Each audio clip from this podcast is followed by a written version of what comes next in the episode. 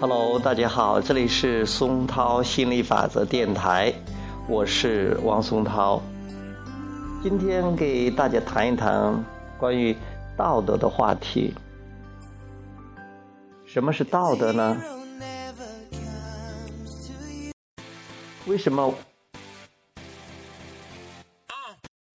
为什么我们会说这些东西是道德的，那些东西是不道德呢？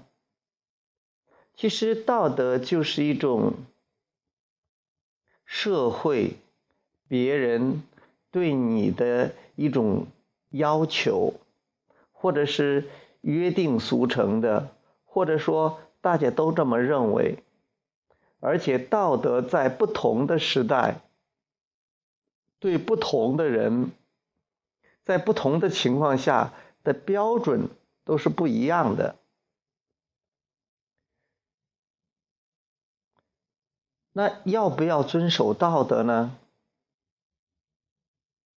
如果你遵守道德，你会四分五裂的，或者说你会把你逼疯的，因为很多时候你会发现。有的人这样要求你，有的人那样要有要求你，而且你在不同的时间，尤其是在不同的地方，可能有不同的道德。你像在不同的国家，甚至在不同的民族，哪个东西好，哪个东西不好，它的标准也不一样。其实道德就是说是非对错的，但是。在这个宇宙中，在这个世界上，其实是没有对错、没有好坏的，只有不同。你可以在不同中选择自己想要的。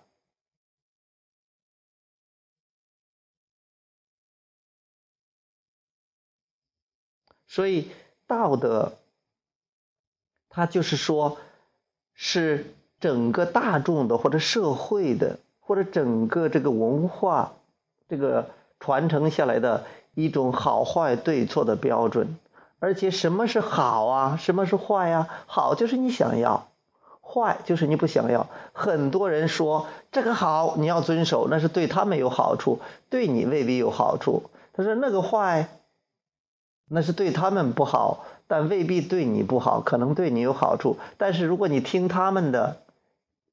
可能会帮到他们，也可能帮不到的，因为你不能控制他们的震动的。但是肯定帮不到你，你不可能同时去帮到，同时去取悦他们，或者是满足他们，同时还能满足你自己，这是不可能的。所以你先要满足你自己。还有一个好坏对错的标准，比如说有一次。Esther 看见邻居家的猫把一个这个小鸟给吃掉了，这个 Esther 看到了很生气，因为他不希望看到小鸟被吃掉，然后他就骂那个猫，说你真是个坏猫，然后猫就说了一句：“哎呀，真是个好鸟。”这就是标准不一样。所以说，说出来的也不一样，跟道德一回事儿。对于猫来讲，能吃到鸟，那真是一件好事儿；但对 Esther 来讲，他希望看到鸟能成长、长大，他不想、不希望鸟被吃掉，所以他会认为猫把鸟鸟给吃了就是一件坏事，他觉得猫是个坏猫。到底猫是好呢，还是坏呢？那你要看站在猫的角度还是站在 Esther 的角度了。所以说道德也是这样的。这人说：“哎呀，你不能这样啊，你不能这样啊，你必须要必须要一夫一妻制啊。”所以大家都觉得一夫一妻制是好的。但是可能在有的社会里，在有的民族里边，可以娶几个老婆，或者说可以嫁几个老，可以有几个老公。那这个你说是对呢，还是错的呢？当然了，你说啊，这个是对的，那个是错错的，也是因为你的长期的信念，或者你觉得这个道德对你来说都是根深蒂固的了。所以说，对于道德，我们要用新的眼光来看的。很多东西其实它可能更像是束缚你的，更可能像是束缚你的。你不要认为说是，呃，凡是大众认可的道德都是好的，这可能是一个更大的、最大的误区和误解了。而是要用情绪引导系统，看它是不是跟你的本源一致。如果一件事情，你你听到之后，这种思想、这种信息，你听到之后感觉很好，说明它跟本源是一致的，那它对你就是有帮助的、有好处的。如果是对你没有好处的，让你感觉不好的，那就对你没有没有帮助，那对你来讲可能就不是道德了。就像有人说，不以结婚为目的的恋爱都是耍流氓，都是不道德的。那有人也可以说。凡是不爽的，凡是不是游戏人生的这种关系，都是不道德的。每个人都可以拿道德说道德说事儿，每个人都可以为之所用。你也可以拿它为你所用，不要拿别人的道德，不要拿社会的道德标准为你所用，要拿你自己的道德标准。你觉得是，凡是能让我爽的，我自己感觉爽的，就是道德的；凡是感觉不爽的，就是不道德的。这样也挺有意思，是不是？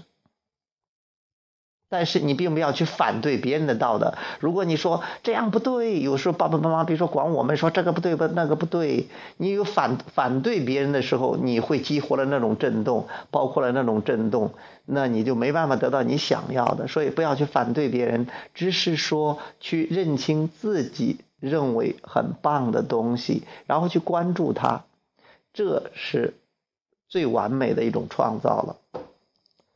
OK。这个话题就讲到这里，谢谢大家，我们随后接着再聊，拜拜。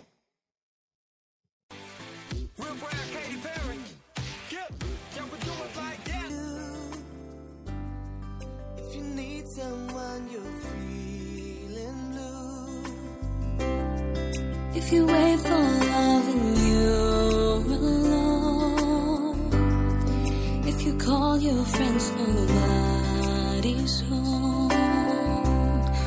can run away, but you can't hide.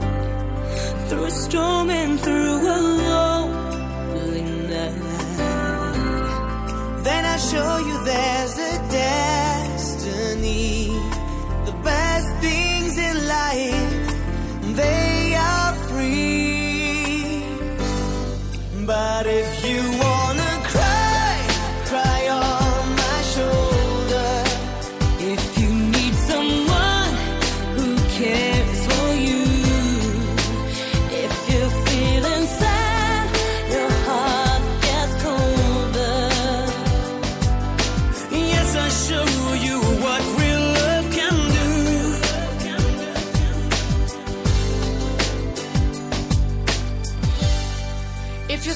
is gray or let me know. There's a place in heaven where we'll go if heaven